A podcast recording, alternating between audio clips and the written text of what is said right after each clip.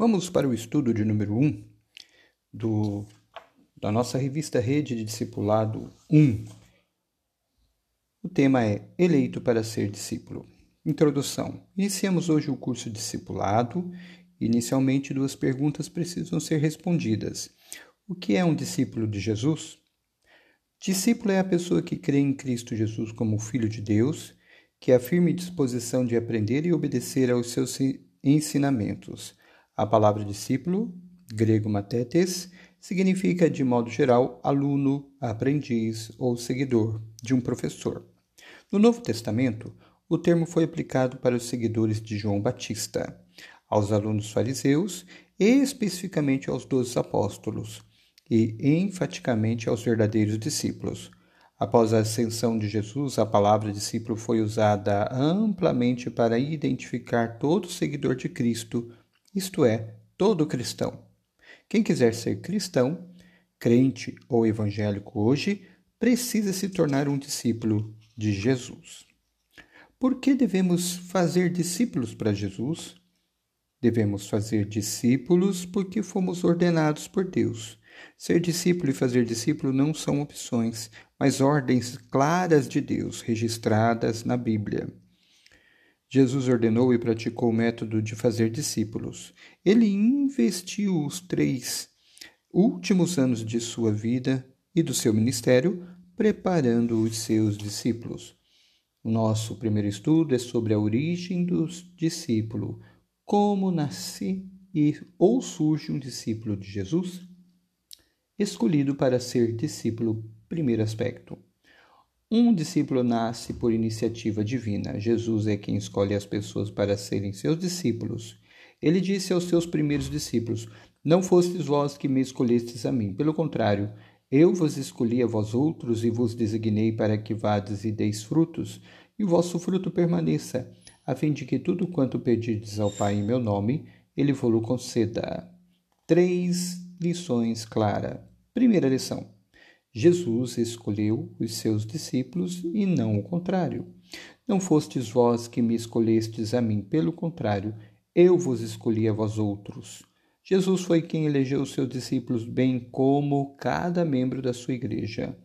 Ele escolheu a quem quis de forma soberana. Ele escolheu de maneira incondicional, pois não há nenhum motivo no escolhido que justificasse a sua escolha. Ser escolhido para ser um discípulo é um privilégio da graça.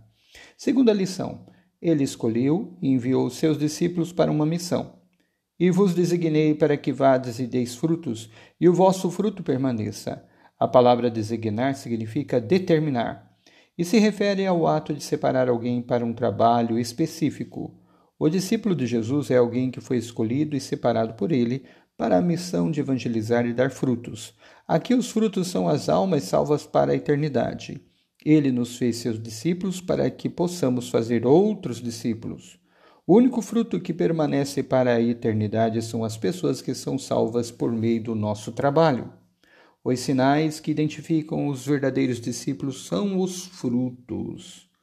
Terceira lição: o propósito final da escolha do discípulo é a intimidade, a fim de que tudo quanto perdides ao Pai em meu nome, ele vô-lo conceda.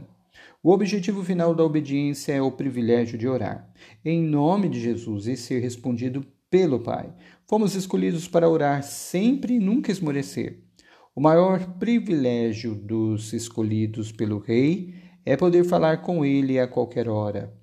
A intimidade do Senhor é para os seus escolhidos.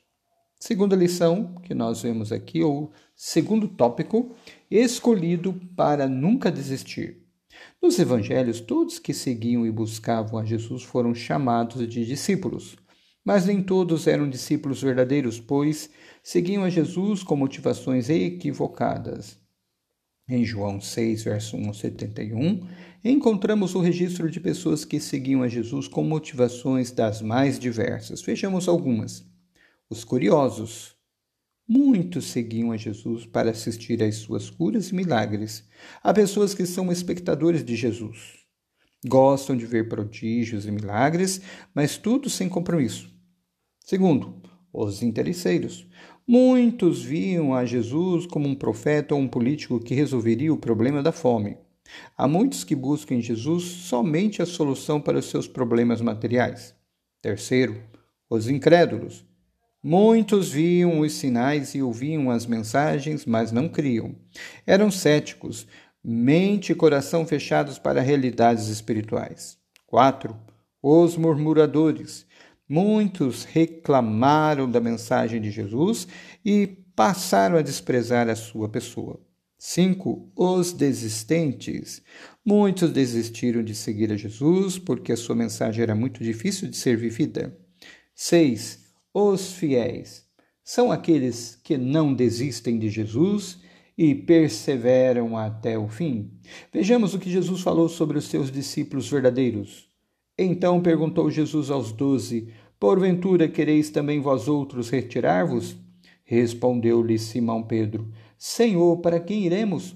Tu tens as palavras da vida eterna, e nós temos crido e conhecido que tu és o Santo de Deus. O verdadeiro discípulo jamais desiste de seguir a Jesus. Três razões para justificar essa não desistência.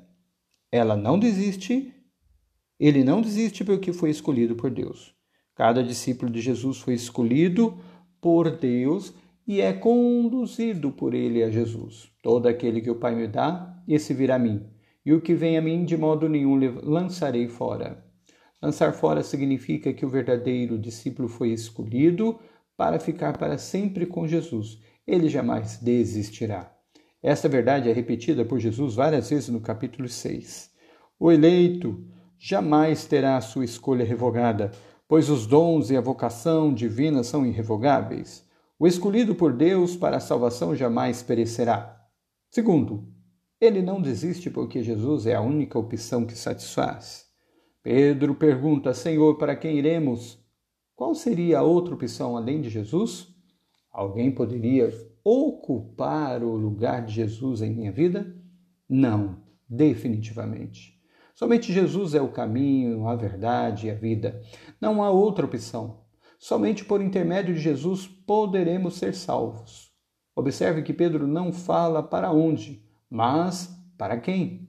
Fala-se hoje no grupo dos sem igreja.